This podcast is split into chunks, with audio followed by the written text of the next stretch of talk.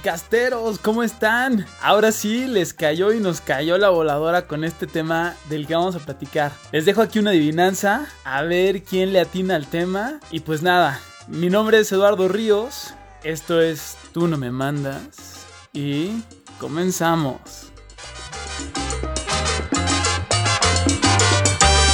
En el mundo en que yo vivo, siempre hay cuatro esquinas, pero entre esquina y siempre habrá lo mismo.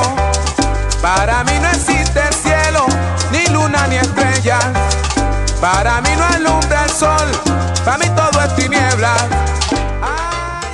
Bueno, de lo que habla esta adivinanza es ni más ni menos que de la cárcel. Y pues para hablar de este tema, invité a un amigo Edgar Aarón Sánchez Ríos, mejor conocido como Aarón Ríos, y él trabaja enseñando arte a gente que está dentro de las cárceles. Pero quise que él platicara con nosotros porque él tiene una visión muy personal del por qué ayuda a la gente en situación de cárcel, que tiene que ver mucho con su historia de vida, y me parece un gran punto de vista para ponerlo sobre la mesa, para poder entender, por un lado, por qué se le debería de ayudar a la gente que está en la cárcel, y por otro lado, algunas de las cuestiones que vive la gente dentro de la cárcel. Y pues bueno, este tema lo vamos a hacer, aparte de con lo que nos vaya contando Aarón, quiero hacerlo a través de emociones y puntos de vista que nos plantea la música. Por lo que en todo este trip iremos escuchando algunas rolas que nos ayuden a conectar y que también nos ayuden a darnos cuenta que tal vez para muchos de nosotros este tema parezca muy lejano y que está ahí en, en algún lugar que no conozco de la ciudad, de gente que no tiene tal vez nada que ver conmigo, pero que muchísimos artistas han abordado en muchísimos ritmos y en muchísimas formas y, y sentimientos. Va, va, va, va, amigo. ¿Va? Así que, pues, venga. La verdad es que hicimos uso de todos nuestros recursos y nos contactamos con él a través del satélite Morelos 1, lanzado en 1985. O sea que les pido no juzgar tanto el audio. El satélite Morelos 1 es lo mejor que nos pudo dar, pero se entiende bastante bien. Entonces, pues cuando yo conocí a Aaron, una de las primeras preguntas es, ¿por qué empezaste a trabajar en esto de las cárceles? ¿O, o en qué momento te atrajo ese mundo? ¿Cómo fue? ¿O, o que un día estabas en una oficina Godín y de repente dijiste, ay, pues quiero ayudar? ¿O pasó? ¿Cómo fue? No, o sea, ¿sabes? yo creo que tiene que ver un poco con el estilo de vida que yo de alguna forma pues he llevado, ¿no? Con lo que me he identificado también. Yo nací en una de las colonias populares de, de, de Coyoacán, que es Santo Domingo Coyoacán. Entonces, pues esa zona, pues mis papás fueron obreros, este, yo crecí en escuelas populares, eh, la primaria la estudié en un pueblito, ¿no? Que se llama Copilco el Bajo, estudié en, en la secundaria de Santo Domingo Coyoacán y definitivamente pues el estilo de vida que yo encontré en ese ambiente urbano, este, pues aprendí muchas cosas, ¿no? Tuve amigos de todo, de todo tipo, ¿no? Desde gente, eh, bueno, y hasta la fecha conservo grandes amigos de aquella época, ¿no? Pero, pero pues siempre sí viví como ese lado de la marginación, no porque yo fuera marginado, ni mucho menos, sin embargo, pues por estar clavado en, en, en esa, en esa zona urbana de, de, de esas delegaciones, pues me, me, me, transportó a vivir muchas cosas, ¿no? Lo que eran las colonias populares. Y bueno, y pues por ende mis amigos eran, eran esas personas, ¿no? Y no es extraño saber que muchos de ellos pues cayeron en drogas, algunos ya murieron por diferentes causas. Entonces, cuando yo estudié artes plásticas, yo estudié en la Universidad, en la Real Academia de San Carlos, tuve la oportunidad wow. de ser, bueno, de estudiar para, para ser escultor y pintor, estudié grabado a su vez, pero siempre dirigí el, el trabajo personal, el trabajo artístico con el tema de, de la vida eh, urbana. O sea, que a mí me encantaban los carteles pues, de la lucha libre, por ejemplo, ¿no? Claro. Ajá. Este, en su a mí siempre me gustó el punk, siempre me gustó el rock, pero pues yo de chavito iba a los 15 años, a donde cerraban las calles, y se escuchaban los sonideros, ¿no? Y también veía, eh, pues veía estas eh, carteles, ¿no? De, la changa y, todo eso. Y entonces, pues el, estilo que yo fui forjando dentro de mi trabajo artístico pues fue inclinado hacia eso, ¿no? Hacia un, un rollo pues mucho más popular y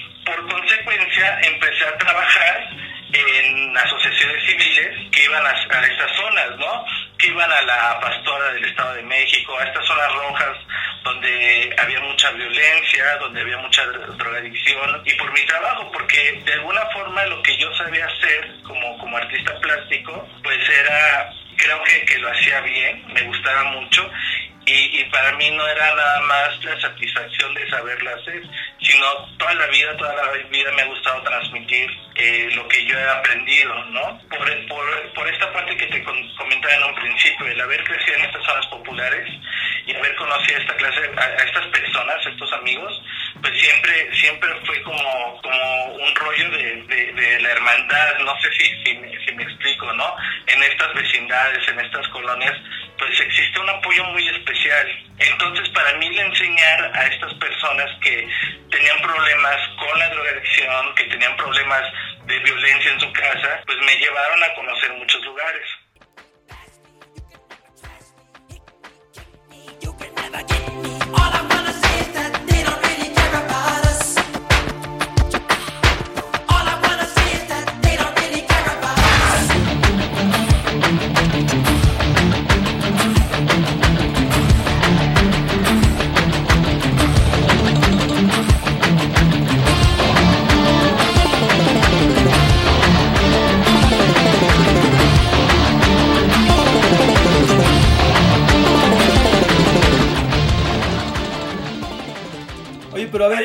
un pasito atrás. ¿Por qué? qué? ¿Qué fue lo que hizo que si tú vivías en ese mismo ambiente, tenías a, las, a los mismos eh, compañeros, tú no caíste en una cuestión de, de, llegar a la cárcel o de llegar a un tutelar o llegar a uno de estos lugares y la demás gente sí? O sea, ¿tú cuál crees que fue ese diferencial? De que tú sí pudiste estudiar una carrera y etcétera y los demás no.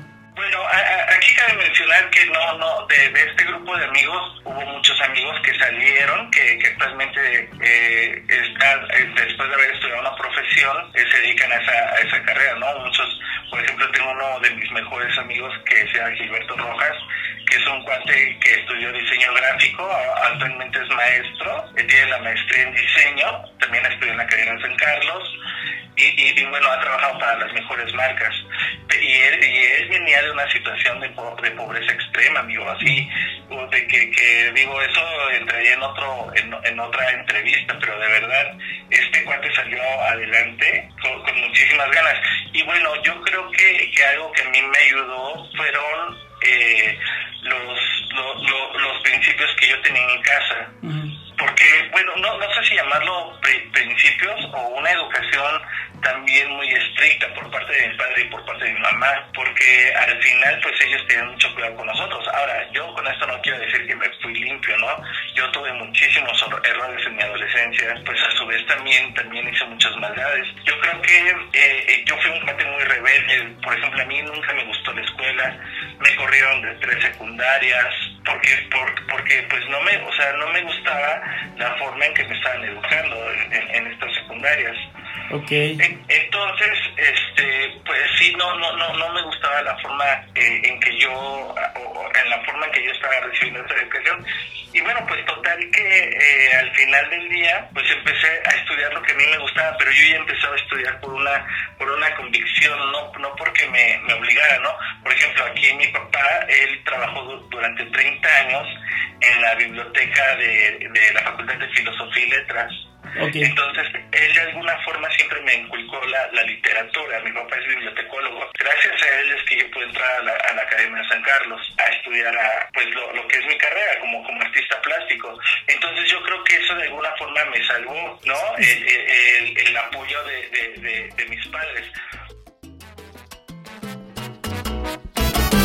Este es un hombre que estaba en la cárcel y ningún amigo fue a verlo. Solamente su madre iba todos los días llevándole la comida.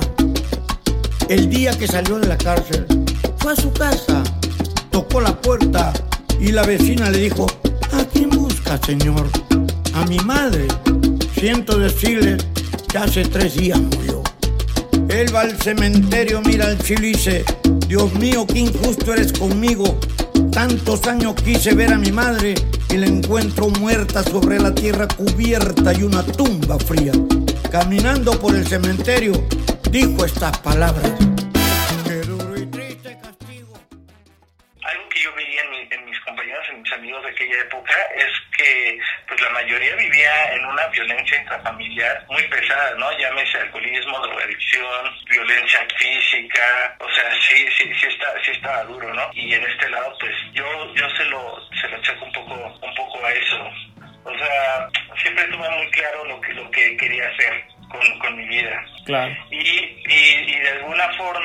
Este pues eso me, me, me ayudó a agarrarme de ahí de la Secretaría del Trabajo me mandan a dar un taller a la comunidad de San Fernando que se encuentra aquí en la, en la colonia Tlalpan ese, esa, ese, tutelar es un tutelar muy bonito, es un tutelar que tiene mucha historia, porque es desde 1908.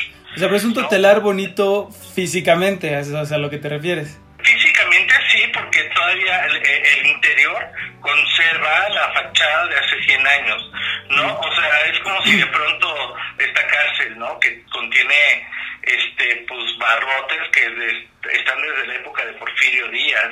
Como Lecumberri, ¿no? Exactamente, exactamente, ¿no? Que ahora pues Lecumberri es un, es un museo, ¿no? Creo que ahí está el archivo de la nación. Y este, y bueno, entonces al momento de entrar a lo que es la, la comunidad de San Fernando, lo que ahora se llama comunidades, antes eran los tutelares. Al entrar a esa comunidad, pues me encuentro con un mundo para mí maravilloso, pues lo que te decía, ¿no? Para mí este mundo ya no me es ajeno al, al haber vivido tantas cosas afuera. ¿no? Claro. Entonces, cuando entro a esta comunidad y veo pues a los chavitos de la calle o chavitos que han sido abandonados por, por su familia, es- pues sí existe una, una cierta eh, empatía con estos con estos chicos. Aparte te, te estoy hablando que son chavitos de 14, 15 años, ¿no? Oye, pero por ejemplo, tú, tú decías, a mí lo que me salvó, uno es la familia y otro las ganas que yo tenía de, de ser artista. Tú en todos estos chavos que, pues, tanto los que tú compartiste fiestas, etcétera, y como los que ves en el tutelar, ¿tienen una visión de lo que quieren ser o, o sientes que no hay, no hay nada ahí adentro de su corazón o de su alma de, de- de querer ser? Este, no, no, no, sa- ¿sabes?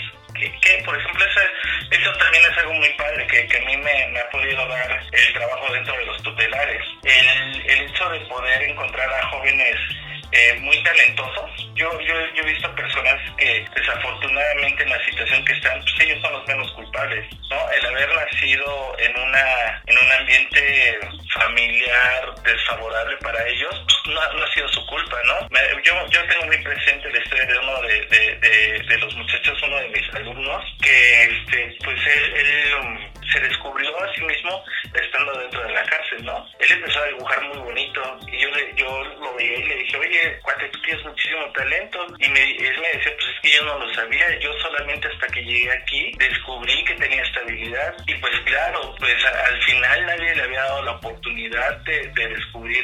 talento que tenía. No, creo también que este, él, él al ser un, un adolescente, al ser un chavito de 15, 16 años, pues está bajo la, la tutela o la- bajo la responsabilidad de, de algún adulto. ¿Y qué es lo que pasa? Que muchas veces los adultos de, de la misma familia pues, corrompen a sus hijos para ser los cómplices de- del crimen, ¿no? De la misma delincuencia. Te puedo poner ejemplos que a sus hijos los agarran como mulas, por ejemplo, ¿no? Quienes se dedican a, a- a la venta de repartiendo droga por, por todas partes, ¿no? Y quienes han cometido un crimen, pues les piden como un paro a sus hijos pues, para que ellos se puedan echar la culpa. ¿Por qué? Porque la, el- el, Sí, como tienen 18, todavía no tienen 18, pues nada más es entrar al tutelar un ratito, los juzgan como menores y el papá ya no va a la cárcel por años y años, ¿no? Exactamente, exactamente, ¿no? Ese es, ese es el verdadero problema con, con estos muchachos. Entonces, pues ahí es, es, es, pues estar en empatía con ellos, ¿no? Que muchas veces ellos son los menos cul- culpables de, de- de estar ahí.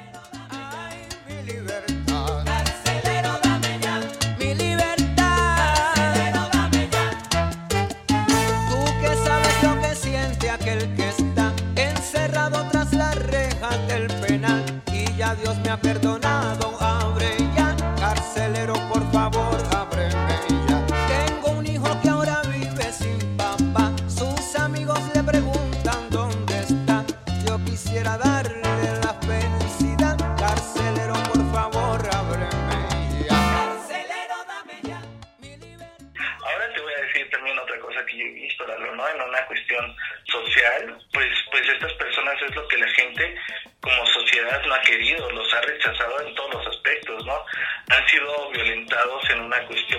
cultural, social, económica, educativa, laboral. De verdad, son gente que han sido desprotegidos por, a, través del gobierno, ¿no? Eh, pues tan solo podemos ver las estadísticas de pobreza que existen en el país. Eh, nosotros hemos hecho estudios en, dentro de la comunidad y hemos visto que que la tasa de delincuencia más alta que tenemos aquí en la Ciudad de México es Iztapalapa. Y no, no porque allá sean más, este, delincuentes, sino por la misma explosión demográfica que hay dentro de Iztapalapa. Pero, también, si tú te das cuenta, Iztapalapa es una delegación que tiene muchísimo rezago en todos los aspectos. Entonces yo creo que, que, también hay que hacer una, una introspección como sociedad y voltear a ver qué es lo que ha pasado con toda esta gente. Pero por ejemplo, ahorita tal vez hablando de chavitos, ¿no? Que eh, lo que te entiendo es que ellos están viviendo todas estas cuestiones de llegar a la, al, crimen y llegar a un tutelar por una situación familiar, por, porque de alguna forma la vida los orilló a eso, ¿no? O más bien, si te pasara a ti, si mañana sales a la calle y de repente te, te asaltan en una de esas, pues te, dan un, plomazo en un pie o algo así, ¿no? Un chavito de 17 años, de 15 años, por quitarte, no sé, 1500, lo que tú quieras, o, lo que traías, tu celular. ¿Tú qué, sentimientos nacen dentro de ti? Eh, ¿Piensas que, híjole, de verdad ojalá ahorita lo atropellen? ¿Te, te, das un momento para, para, pensar y reflexionar y decir, híjole, no es su culpa? ¿Qué sientes? Porque al final del día, digo, lo voy a poner como en un término muy básico, ¿no? Te quitó algo y en esas hasta te hirió. Que si lo ponemos en términos tal vez metafísicos, pues no sé si tenías una cuenta pendiente lo que sea, ¿no? Pero quitando esa cuestión, ¿no? De, de pronto, ¿qué surge en ti al, al pasar un evento como como este? Pues mira, yo creo que eh, sí, sí, sí he sido víctima, por supuesto, ¿no? Por ejemplo, sí me han robado, ¿no? En algún momento se metieron en mi coche y me robaron. Este, ah, también he sido defraudado por gente. Yo creo que mi, mi, pensamiento es eh, eh sigue siendo el mismo. Digo, no, no, no con esto no quiero decir que estas personas sean unos angelitos, ¿no? o no quiero decir que estas personas como subestimarlas, por así decirlo, como protegerlas o sobreproteger o verme un tanto paternalista. Yo creo que ese no es, no es el punto, ¿no? Yo, yo creo que el punto al final poner, ponerle en una cuestión, de una cuestión muy particular como la que me preguntas, que es lo que yo pensaría, este, he tenido amigos que los han matado otras personas, ¿no? Y yo creo que esto, esto es, eh, eh, este tipo de, acciones sigue siendo el, el reflejo de, de, una sociedad, el reflejo de, de las personas. ¿Que da coraje? Pues yo creo que sí, ¿no? Eh, existe un, una cuestión de, frustración, ¿no? Por ejemplo, he tenido familia que han sido secuestradas, por ejemplo, pero, pero si yo cambiara mi, mi forma de pensar, mi, mi, forma de ver a estas personas, entonces yo ya no tendría que hacer en un trabajo como ese. Si me explico, yo creo que, que, el hecho de juzgar a una persona, pues ya lo está haciendo, ya lo están haciendo las leyes. Por ejemplo, ya están en la cárcel, en la cárcel, una persona ya está pagando un crimen. Eh, yo, yo, yo creo que también hay un problema que tenemos que poner ahí eh, eh, en la mira, ¿no? Y en un tema de conversación, o sea, las leyes, quiénes están en la cárcel y quiénes no. Pero, tal vez un, pasito antes, ¿Por, qué de pronto, si, digo, tú tienes ahorita tu, tu profesión que es eh, artista plástico y que a través de enseñarle a alguien más el arte, eh, pues darle una herramienta para que se pueda defender en la vida, ¿no? ¿Por qué dar este conocimiento y esta herramienta a gente que hirió gente, que hizo un, daño, cuando podrías estar dando esta herramienta a tal vez niños o tal vez otras personas que también están desvalidas, pero que aún no llegan a, un nivel de criminalidad como para llegar a la cárcel. O sea, ¿por, qué tú elegirías este camino y no el otro? ¿O por qué lo elegiste? Lo, primero que, llega a mi mente es que pues alguien tiene que hacer ese trabajo, ¿no? Pero yo creo que, algo que a mí me ha llevado a, a trabajar con los muchachos, ¿no? Dentro de las cárceles ha sido eh, pues simplemente empatía. Creo que, que también para eso se necesita vocación, ¿no? Yo encontré mi vocación dentro de las cárceles, me hallé. Yo, yo dentro de una cárcel me muevo como pez en el agua, ¿no? Encuentro un mundo eh, con muchísimas necesidades, es un mundo maravilloso, ¿no? que, que me da a mí, por ejemplo, a mí, a mí como persona, me ha hecho ser una mejor persona. Me he dado cuenta de lo afortunado que soy al tener a los grandes amigos que tengo, al darme cuenta, a valorar a mis amigos, valorar a mi familia, valorar a mi trabajo, valorar la, la, la educación y, y, todo mi entorno, ¿no? Porque cuando estás privado de tu libertad, ¿no? El vivir en la cárcel, por ejemplo, yo he dormido dentro de las cárceles, ¿no? He, dormido con estas personas. El encierro es terrible, ¿no? El encierro podrá, podrán decir que, que se manejan muchísimas cosas, pero encierro es encierro. Y a mí ese mundo eh, encuentro muchísimas necesidades a donde creo que yo puedo, puedo aportar.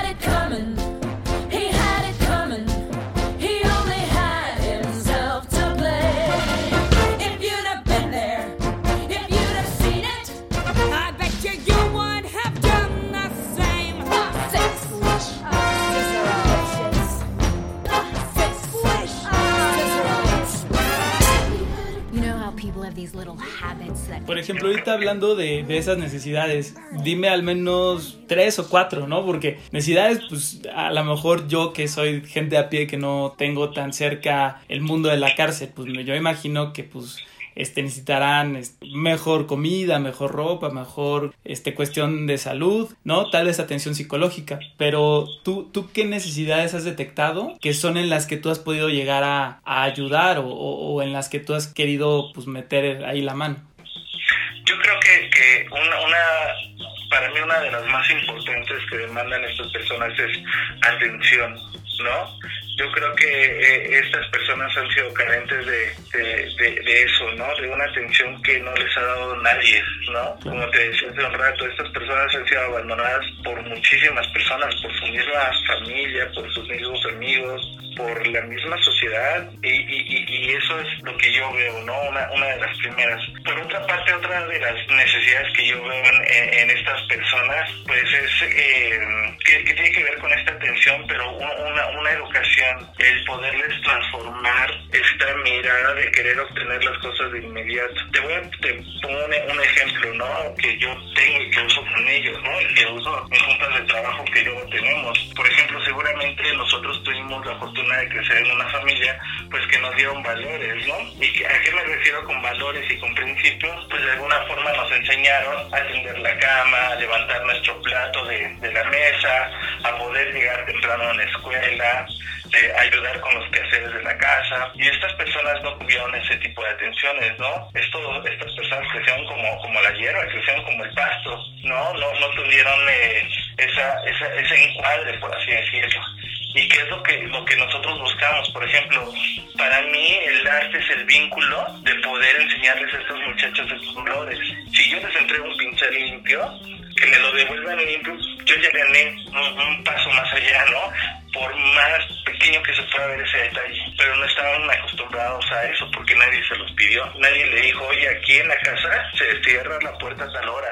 La casa no es hotel, por ejemplo, ¿no? Claro. Aquí, aquí hay reglas en la casa. Aquí todos tenemos que cooperar de, de cierta o de otra forma. Para ellos la, la, delincuencia era su forma de vivir, ¿no? Y que lo llevaban a, a su primera necesidad, poder llevar la comida a su casa de esta forma. Por supuesto que no es la, la manera, ni mucho menos, ni la justifico. Sí, sin embargo, creo que en todas partes del mundo existe esto, ¿no? Y creo que nosotros, bueno, al menos yo veo, como las personas que trabajamos dentro de esas cárceles, vemos esta necesidad que tienen las personas de que alguien les diga, oye, tienes que, en mi clase, tienes que llegar a tal hora. Oye, ¿no? y, y, ¿y cuál es la respuesta cuando tú, a esta gente que ha vivido tanto tiempo sin reglas y que de repente tú empiezas a poner estos cimientos, por llamarlo de una manera, ¿cómo, cómo te responden? O sea, ¿se, se, se rebelan? ¿Les cae mal? Este, ¿Te avientan las cosas? ¿O, o cómo, cómo reciben eso? Sí, pues sí, por supuesto, en un principio encontramos pues esta negación por parte de los muchachos, ¿no? O sea, yo he encontrado respuestas que me dicen, oye, pues no les hice caso a mis papás, ¿cómo crees que te voy a hacer caso a ti? ¿No? E, esas, esas son respuestas muy comunes, pero al final ellos se dan cuenta de que uno no es el enemigo, ¿no? Yo, yo les digo, oigan, yo no los traje aquí, este es mi trabajo, ¿no? Y empezamos a, e, esa es como también la, forma de empezar a trabajar con ellos, ¿no? Al, al, al final nosotros sí una autoridad dentro de, del, sistema, dentro de estas cárceles, pero también estamos ahí para apoyarlos. Y esa es parte de nuestro trabajo, hacerles ver que lo único que buscamos es ayudarlos. Y, cuando, cuando logran entender eso, empiezan a, a, recibir muy bien, o sea, empiezan a ser mucho más receptivos y te empiezas a ganar la confianza poco a poco.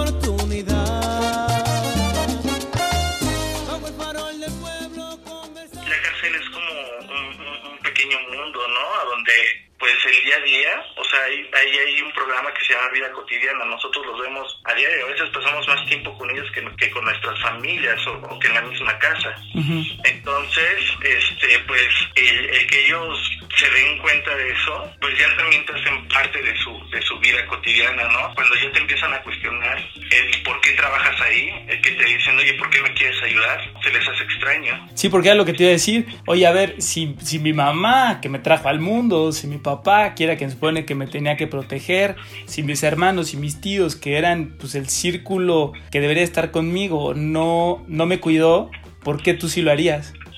Exactamente. ¿Qué les contestas? ¿Qué les contesto? Pues que simplemente soy parte de esa sociedad y que no somos tan malos, ¿no? Que yo en ellos encuentro a, mis amigos también. Y, y, eso también es algo bien real, Alo, ¿no? Yo te puedo decir que hoy en día tengo grandes amigos que han salido de la cárcel, ¿no? Y que, y que me siguen diciendo profe y que me echan una llamadita para saber cómo estoy y todo eso. Ahí es cuando veo el resultado de mi trabajo. De verdad, el poder lograr eso te llena de tanta satisfacción porque yo creo que nosotros somos como había había un psicólogo. No no no no no te digo el nombre porque no me quiero equivocar pero este cuate decía que nosotros teníamos que aventar semillas para que ellos pudieran cosecharlas.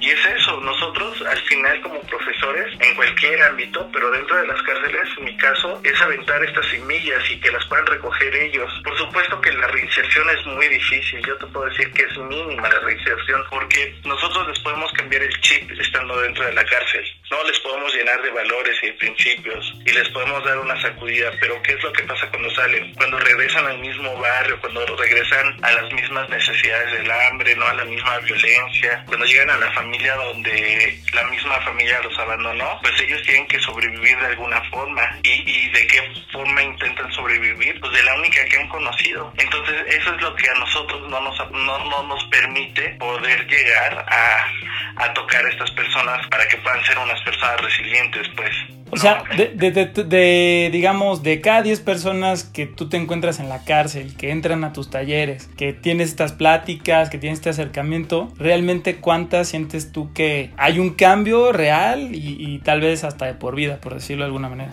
Sí, pues yo, yo, yo no quiero ser pesimista, ¿no? A mí me gustaría pensar que son dos personas, ¿no? Y eso ya me estoy yendo, ya, ya, ya me estoy yendo muy, muy elevado, pero con toda franqueza creo que, que no llegamos ni a dos personas con esta cuestión de, de que ellos puedan salir adelante de una situación de crisis en, en, en, su vida, ¿no? Cuando ellos llegan nuevamente a su realidad, creo que sigue siendo mínimo, porque regresamos a lo que te comentaba, Lalo, ¿no? Ellos siguen estando en una pobreza extrema, ¿no? Ellos tratan de buscar alternativas. Y, o sea, imagínate ahorita la situación del país en la que estamos pasando con esta cuestión del COVID, ¿no? Y luego estas personas que salen con, con, con, con estos problemas, pues yo creo que se les va a complicar muchísimo más. Entonces yo creo que, para no desviarme tanto, creo que, que la reinserción de las personas te podría decir que es una entre diez. Y si no es que te podría decir que una entre veinte personas claro. llegan a tocar la cárcel.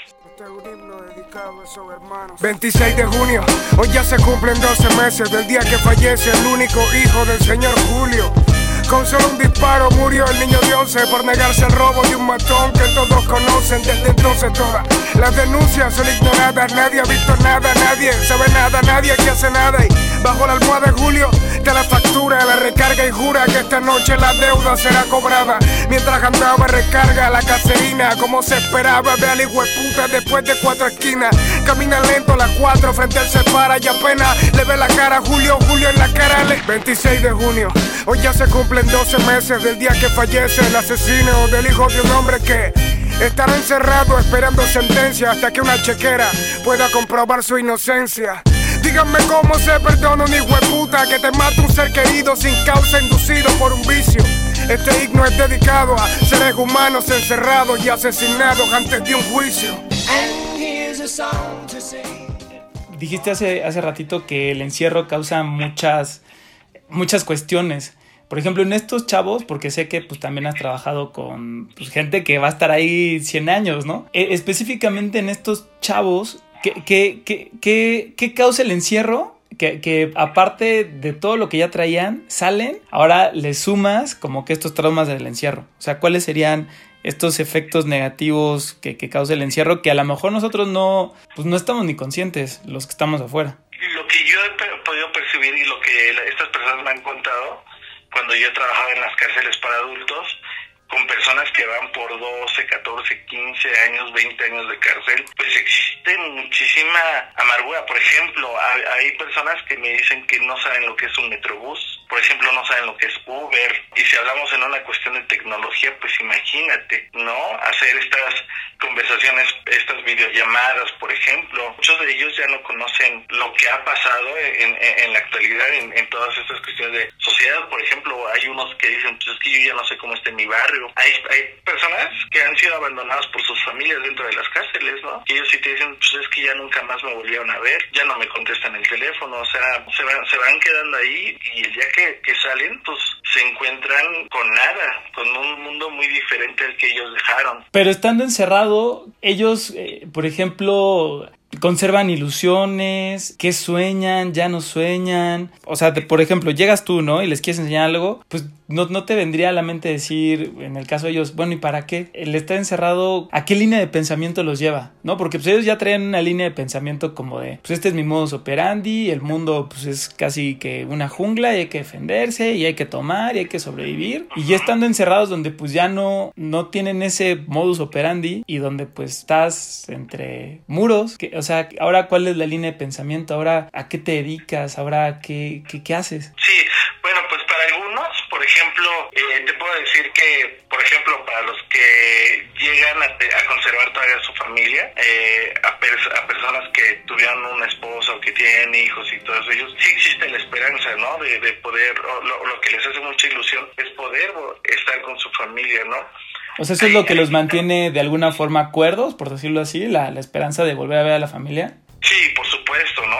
Muchos de ellos siguen teniendo contacto con algunos familiares. Otros, por ejemplo, las personas que ya no llegan a tener a su familia, pues ellos sí de alguna forma, pues hacen su familia allá adentro, con la misma gente que los rodea, por ejemplo. Hay, hay personas que les dan miedo salir porque lo único que han conocido durante toda su vida es la cárcel. Y dentro de la cárcel ellos empiezan a hacer sus propios programas, porque también es cierto que dentro de las cárceles pues existen estas, estos espacios a donde pueden ellos eh, realizar muchas actividades como lo que son las artesanías, el poner un negocio, por ejemplo, como una tienda, el poder, eh, por ejemplo, actualmente existe un, un, espacio que se llama el 77, que no sé si te había platicado de él, no. pero el, el 77 es un espacio, se llama Centro Cultural del 77, es un espacio increíble, ¿no? Que está manejado por puras personas que han salido de las, de las cárceles. Estas personas recibían mucho apoyo por parte del foro Shakespeare.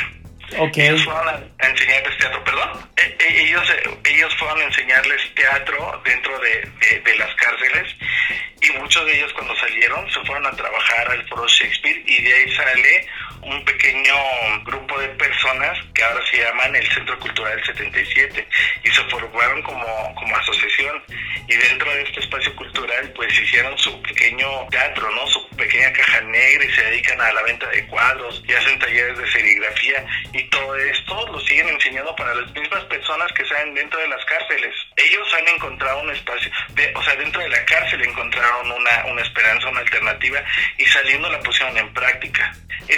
Claro ejemplo de, cómo algunas personas sí siguen teniendo esta visión. Después, por ejemplo, hay una persona que trabaja con ellos que estuvo 30 años en la cárcel, que se llama, eh, que formó parte de la banda de los Panchitos. ¿Cómo crees? Te lo juro, te lo juro. Y ahorita es un actorazo que tiene entrevistas por todas partes. Te recomiendo que te metas a su página a, a, revisarlo. Se llama el Centro Cultural 77. Y bueno, pues ahí está. Yo he ido a ver esta, e, estas puestas en escena que tienen.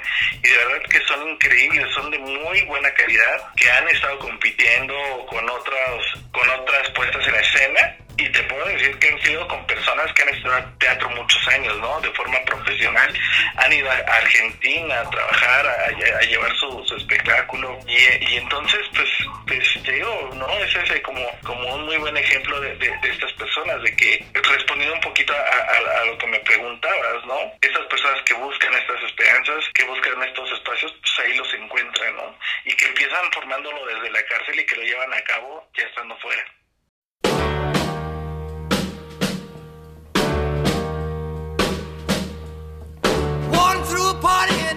County jail. The prison band was there, they began to wail. The band was jumping and the joint began to swing. You should have heard this knocked out jailbird sing, that rock. Everybody